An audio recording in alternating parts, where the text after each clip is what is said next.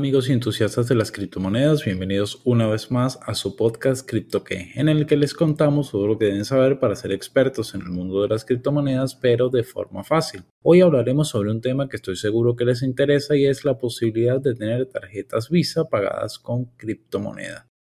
Pero primero vamos a saludar a Sarei que está esperando para conversar con nosotros. Hola Fabio, ¿cómo estás? Yo ando súper emocionada de compartir otra vez contigo y sobre todo de brindar conocimiento a toda la comunidad.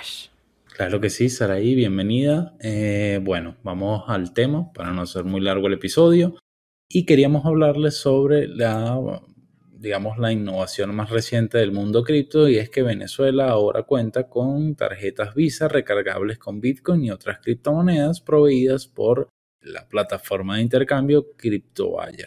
Saraí, ¿nos quieres contar un poco más sobre estas tarjetas, cómo obtenerlas? Bueno, en primer lugar tienen que acceder a CryptoWire y si no tienen cuenta tienen que registrarse y verificar la cuenta. Luego de allí van a ver eh, una sección que dice tarjeta de visa de CryptoWire y van a poder eh, hacer la solicitud de la tarjeta. Cabe destacar que la solicitud eh, cuesta unos 40 dólares. De igual manera, yo lo mencioné en el Notidash pasado. Perfecto. Eh, tengo entendido que estos 40 dólares son por el precio de solicitud. Supongo que luego hay una comisión, la cual mencionaste que era una comisión anual de 15 dólares, pero a partir del segundo año. Los fondos, para aquellos que lo estén, se lo estén preguntando, los fondos depositados en la tarjeta se convierten automáticamente a dólares. ¿Correcto? Así es, Fabio, como lo dije en el pasado Notidash, eh, se va a cobrar una comisión de 15 dólares a partir del segundo año. Esto es, digamos, para renovar la tarjeta, ¿no? Luego de ello, eh, también está una comisión de 3% por recarga, es decir, cada vez que ustedes vayan a depositar las criptomonedas se les va a recargar un 3%. Y tal como lo dijiste, también las criptomonedas se van a convertir automáticamente en dólares. Eh, esto me parece excelente, ya que, bueno, eso significa que los usuarios no van a tener que correr con el riesgo de la fluctuación, ¿no? Porque digamos que eh, yo invertí 100 dólares en Bitcoin, por ejemplo, y a lo mejor voy a una tienda y deseo pagar y resulta que mi cuenta es 100, pero los fondos los tengo en cripto y el Bitcoin baja ese día y resulta que no tengo 100 sino 95, ahí sería un problema. Entonces le veo un gran beneficio a eso, que se conviertan en dólares automáticamente. Correcto, sin duda, eh, como saben ahí ya existen las wallets, pero siempre es interesante poder hacer un nexo entre los eh, sistemas o los instrumentos de pago que ya conocemos y el mundo de las criptomonedas y por supuesto creo que esta tarjeta es una digamos un caso de uso real que estamos seguros que muchos venezolanos y que muchas personas de otros países de Latinoamérica, que hay que comentarlo, también está disponible para varios países de Latinoamérica, exceptuando creo que Cuba, según leí en la noticia, van a poder disfrutar del uso, digamos, de esta tarjeta para realizar compras en cualquier comercio o establecimiento que acepte obviamente Visa.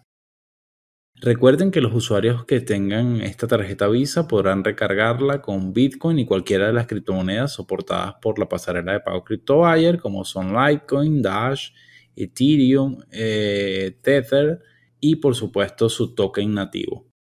Eh, no tenemos mucha información aún sobre esta tarjeta, pues está en fase de lanzamiento y no hemos eh, tenido ocasión de usarla realmente para probar cuáles son las limitaciones del servicio, pero sin duda estamos muy emocionados por esta innovación y por esta, digamos, salto hacia lo que es una tarjeta pagada con, con criptomonedas.